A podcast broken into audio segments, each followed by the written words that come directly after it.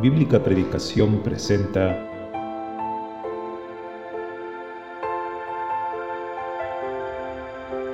La exposición de tus palabras alumbra.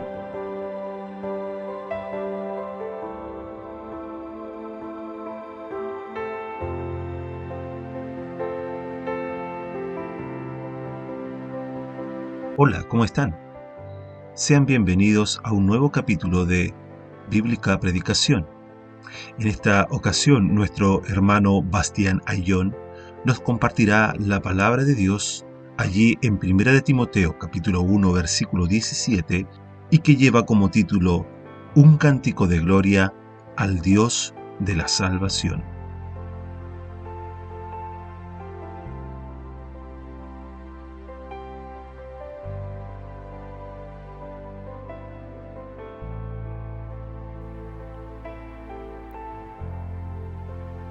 Vamos a leer en la primera carta de Timoteo, el capítulo 1. Vamos a considerar el versículo 17. Vamos a darle lectura y luego haremos algunas acotaciones.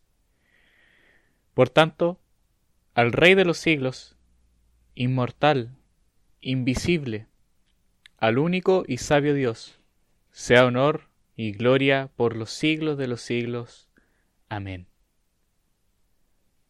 Este versículo parte con una, con una declaración en la cual el apóstol está dando un motivo, una conclusión, una meditación en cuanto a lo que él venía considerando desde antes. Fijémonos en los versículos anteriores en donde Pablo reconoce y muestra cómo él fue llamado por la gracia del Señor. Específicamente el versículo 12 dice, Doy gracias al que me fortaleció a Cristo Jesús nuestro Señor. Cristo le llamó y le tuvo por fiel para el ministerio. Él siendo antes un blasfemo, un perseguidor de la iglesia, recibido a misericordia, sabiendo que esa vida que él tenía, cual fariseo de fariseos, quien creía que era digno y era bueno perseguir a la iglesia y a todos los que seguían el camino de Cristo, él reconoce ahora, con un corazón transformado y agradecido de la gracia del Señor, reconoce que lo hace en ignorancia, en incredulidad. Reconoce que esa gracia fue más abundante en Cristo Jesús mediante la fe y el amor. Reconoce que hay una palabra de vida la cual hemos considerado esa palabra fiel y digna de ser recibida por todos, que Cristo Jesús vino al mundo para salvar a los pecadores, de los cuales decía el apóstol, yo soy el primero. Hemos considerado que esa misericordia, esa obra de gracia produce una vida de piedad, una vida práctica que no es nada más y nada menos que Cristo mismo. Es Cristo el Señor quien puede obrar esa vida en los corazones, quien puede obrar ese cambio en las vidas, quien pudo hacer que este perseguidor, Saulo de Tarso, pueda ser un instrumento delante de las manos del Señor para anunciar el Evangelio que él él mismo ignoraba, que él mismo rechazaba, que él mismo perseguía, y ahora es tomado cual heraldo, cual mensajero, cual un embajador en cadenas para anunciar el Evangelio de Cristo a todo, a todo aquel que cree. Fijémonos entonces en lo que nos dicen estos versículos. Consideremos esta conclusión a la que llega el apóstol Pablo y de alguna manera consideremos también un término a esta meditación que hemos tenido en la carta de Timoteo. Por tanto, dice nuestro texto, en conclusión, en meditación, en reflexión, en base a lo que hemos considerado, en base a lo que yo Pablo les he expuesto, en base a ese milagro del cual les he dicho, en base a lo que Cristo hizo en mí y Cristo produce cada día en mí, al Rey de los siglos, inmortal, invisible, al único y sabio Dios sea honor y gloria por los siglos de los siglos. Amén. El Rey de los siglos, este Rey eterno, es el Rey de reyes y Señor de señores. No hay un trono más grande y glorioso que sea extendido en algún confín del universo, donde Dios no sea Señor y gobierne también allí. No hay un monarca más grande sobre Dios. No hay nadie quien pueda tener una realeza y pueda tener una gloria que todo lo llene, sino Dios en su trono. Su trono es excelso, su gloria todo lo llena. Solo Él está sentado sobre ese trono alto y sublime, y cuya gloria es inalcanzable. Él rige y domina y gobierna y somete todo bajo sus pies. Su inmensidad, ¿quién la podrá sondear? ¿Te atreves tú quizás a osar medir esa gloria? Queda perplejo, pues, e inclínate delante del Señor, y clama como Isaías cuando contempla esa gloria, ay de mí, que soy un hombre de labios inmundos que habito en un pueblo de labios inmundos, y mis ojos han visto al Rey. Queda postrado delante de él, reconócele a él como el Rey de reyes y Señor de señores, por tanto el Rey de los siglos eleva tu gloria ríndele el homenaje y el loor que él merece. Aún más, Cristo mismo, teniendo ese señorío, quien habitaba desde antes, allí en las alturas celestes,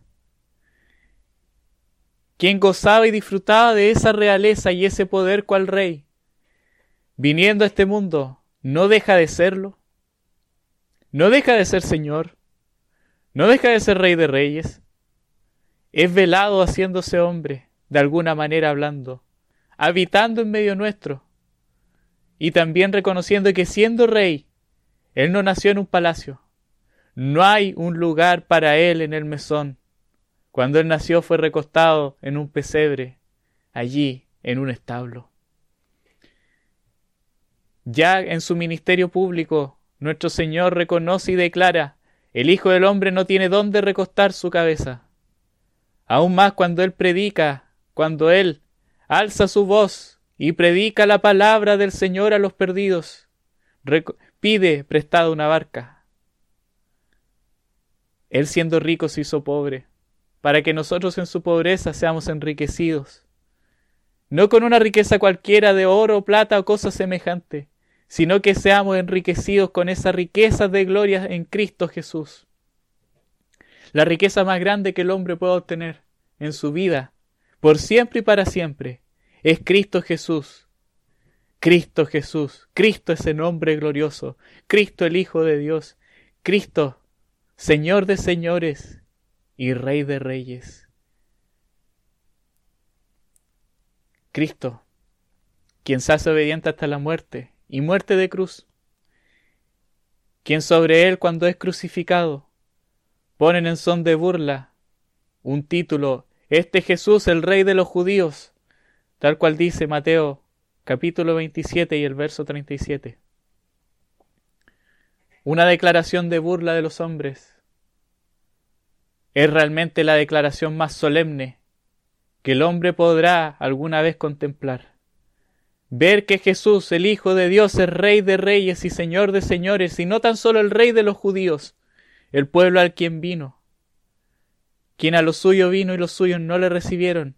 No tan solo el Rey de los judíos es el Rey del universo, es el Rey de gloria, y es un Rey que te está siendo anunciado en este momento. ¿Qué has de hacer delante de Él? El Padre lo exalta. Cristo ha resucitado rota las cadenas de la muerte. Es alzado y llevado a los cielos, se sienta a la diestra de Dios el Padre, y los cielos le cubren allí en esa gloria que sólo le pertenece. El Padre lo exalta y le da un nombre que es sobre todo otro nombre, para que en el nombre de Jesús se doble toda rodilla de los que están en los cielos, y en la tierra, y debajo de la tierra, y toda lengua confiese que Jesucristo es el Señor para gloria de Dios el Padre. Oyente, tú no eres la excepción. Declara y eleva gloria al Hijo.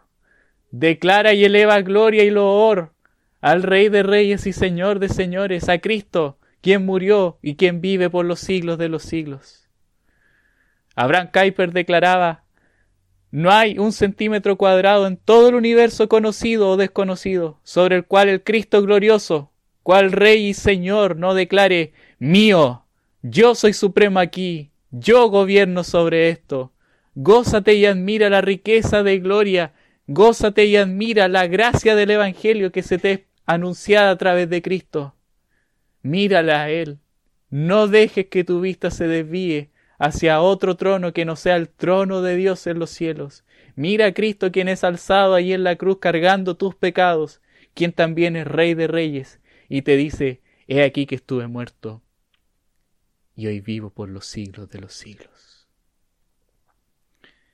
¿Qué más nos dice nuestro texto? Por tanto, al Rey de los siglos, inmortal, Dios no puede morir jamás. No hay una sombra de muerte que le persiga, que le aceche o que demande de él. En él está la vida eterna, quienes desde siempre y hasta el siglo no puede ver la muerte. Nadie ni nada puede prevalecer contra él. Él no conoce inicio ni fin de días, ni nadie puede amenazar su vida. No hay quien pueda estar delante de él y pueda vivir. No me verá hombre y vivirá, declara él mismo. No, no hay quien pueda amenazar su majestad, no hay quien pueda teñir de tinieblas. La muerte huye espantada de él. No hay quien tenga éxito maquinando sobre el Señor Dios inmortal. Quien existe en sí mismo, quien declara de sí, yo soy el que soy, quien es el preexistente, el autoexistente, quien existe y habita en sí mismo es quien nos declara esto. Ese Rey inmortal, ese Rey de los siglos inmortal, es a quien Pablo anunciaba y se anuncia a través del pregón del Evangelio. A un Cristo, al habitar en este mundo, quien es en forma de Dios, se despoja a sí mismo. Quien es inmortal y eterno nace en este mundo. El primero y el último, el alfa y el omega, el principio y el fin, quien es inmortal y eterno, quien es el camino, la verdad y la vida, tenía un solo propósito en este mundo. El Hijo del Hombre vino a buscar y a salvar lo que se había perdido. El Hijo del Hombre no vino para ser servido, sino para servir y dar su vida en rescate por muchos. Él vino a poner su vida para que los pecadores sean salvos. Nos dice el versículo 15 que hemos meditado. Cristo Jesús vino al mundo para salvar a los pecadores. Cristo Jesús vino a poner su vida y volverla a tomar. Fue a morir en la cruz del Calvario. Él dio su vida para salvar a los pecadores. El santo inocente sin mancha, quien es inmortal, entrega su vida y exclama, Padre, en tus manos encomiendo mi espíritu. Pero al tercer día la muerte huye espantada. Oh muerte, yo seré tu muerte, y la victoria se alza, y el sepulcro queda vacío. Jesucristo ha resucitado. Hondo misterio glorioso, que en la muerte del inmortal tenemos la vida eterna. Hondo misterio que tú, amigo, condenado a una muerte y una desdicha eterna, mirándole a él, al instante quedas sano de tu azote. Al momento la vida tendrás. Cree y confía en su sacrificio. Cree en este Rey de Reyes, Rey de los siglos, inmortal, quien con su muerte puede curar la llaga mortal de tu pecado. Y si ibas a perdición, mirando con fe a Jesús, eres salvo de tus pecados. Tienes la vida. Eres adoptado hijo de Dios. Pasas a disfrutar todas las riquezas de gloria en Cristo Jesús. Mira a Cristo.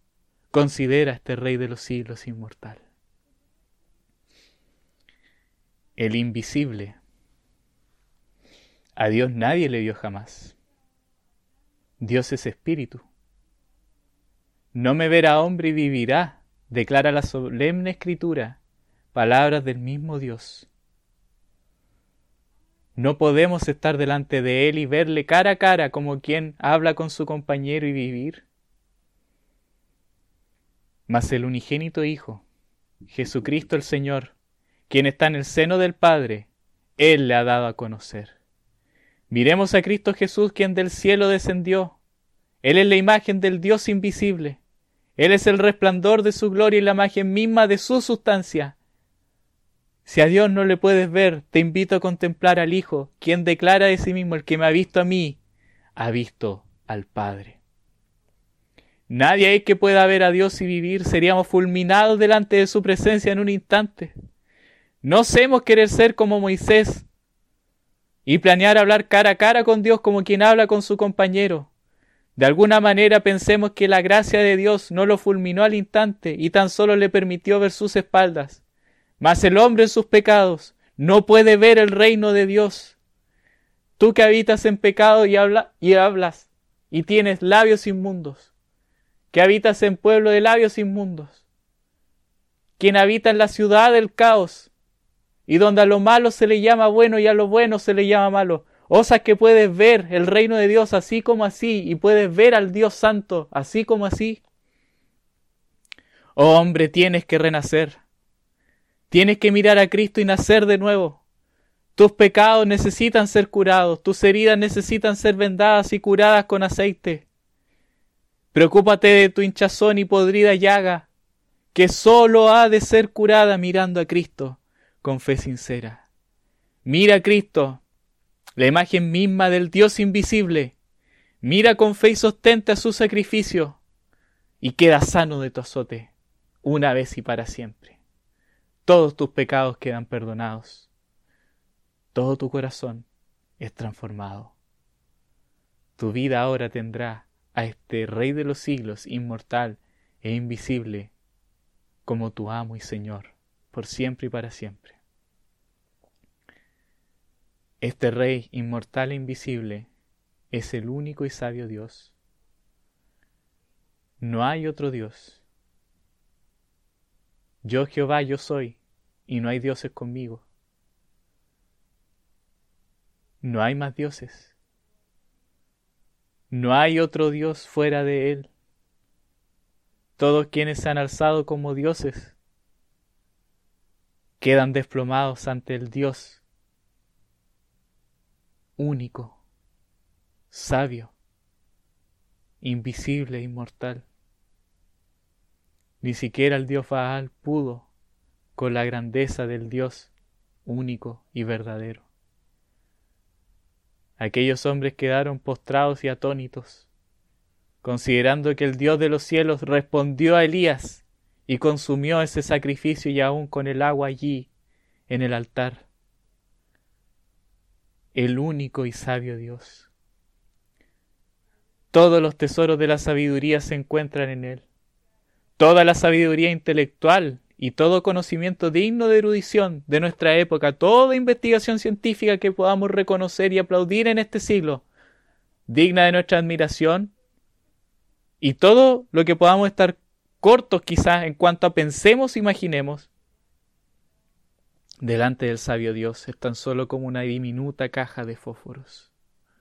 Es tan obsoleto todo lo que se pone a prueba delante de su sabiduría, sabiduría que todo lo considera, que todo lo escudriña, sabiduría que todo lo sabe y conoce desde antes. El único y sabio Dios sabe lo que estás pensando en este mismo momento. Sabe lo que considera realmente de Él sabe nuestros secretos más profundos, sabe nuestra vida al detalle. El único y sabio Dios también considera y sabe y se conduele con nuestros dolores más inexplicables. Él es sabio también para vendar aquella herida. Es sabio también para confrontarte de tu pecado y que te dice, volveos, volveos, ¿por qué moriréis?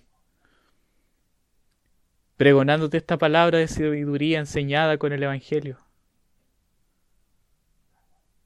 Él te ha dado este libro, la Biblia, para que tú, hombre, veas su ley y puedas vivir.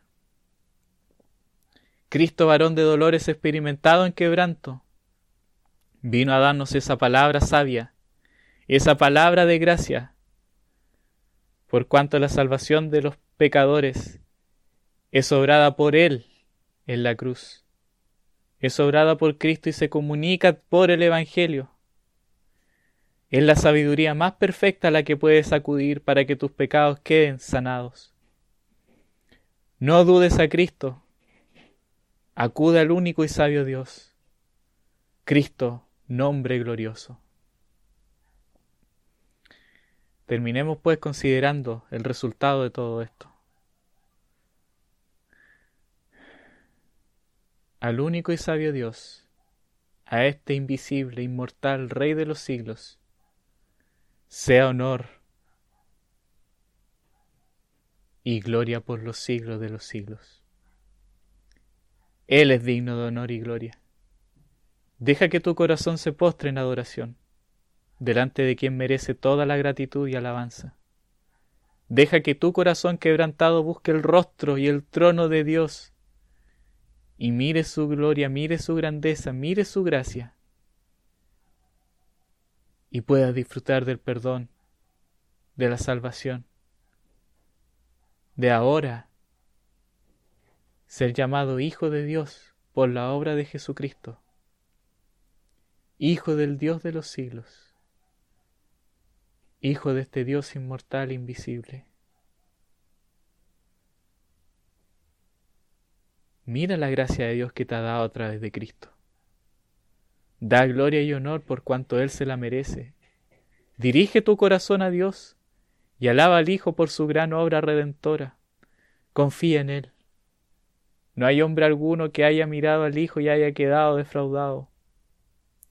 Probad y gustad la gracia de Dios en Cristo. Reconócela a Él en todos tus caminos, acude a su sagrado Evangelio. Acude a quien fue a la cruz Acude a Cristo. Acude a quien es Rey y Señor y se humilló, quien se hizo pobre, quien se despojó a sí mismo, tomando forma de siervo, y basta la muerte y muerte de cruz. El Hijo del Hombre vino a buscar y a salvar lo que se había perdido. Confía en Cristo. Entrégate a su Evangelio. Adórale por su salvación en tu vida.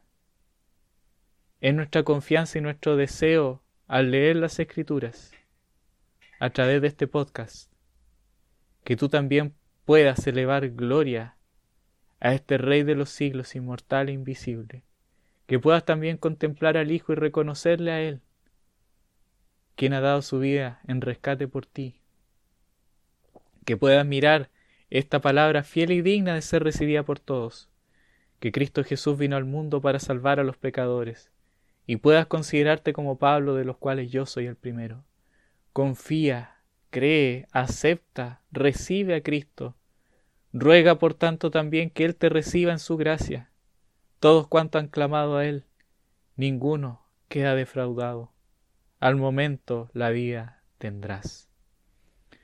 Para terminar, me gustaría leer este mismo versículo, en otra traducción si se me permitiera. La nueva traducción viviente nos dice así, que todo el honor y toda la gloria sean para Dios por siempre y para siempre. Él es el Rey eterno, el invisible que nunca muere. Solamente Él es Dios. Amén. Confiamos Confiamos que así sea. Que el Señor nos bendiga con su palabra.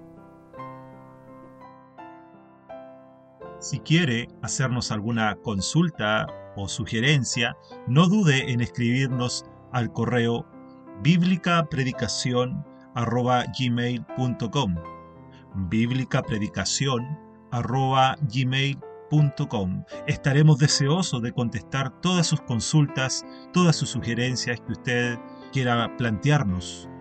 También le invitamos a que pueda acompañarnos en el canal de YouTube Bíblica Predicación, donde tenemos transmisiones en vivo de los servicios que se realizan en algunas congregaciones y que además quedan almacenadas en dicho canal para que los oyentes puedan volver a revisarlas cuando eh, tengan el momento preciso para poder escuchar atentamente la palabra de Dios. También en ese canal hay transmisiones para niños los días domingo a las 12 horas hora de Chile, donde podrán también escuchar alguna enseñanza preparada para los niños con algunas actividades propias para su concentración y para su atención en lo que respecta a la palabra de Dios.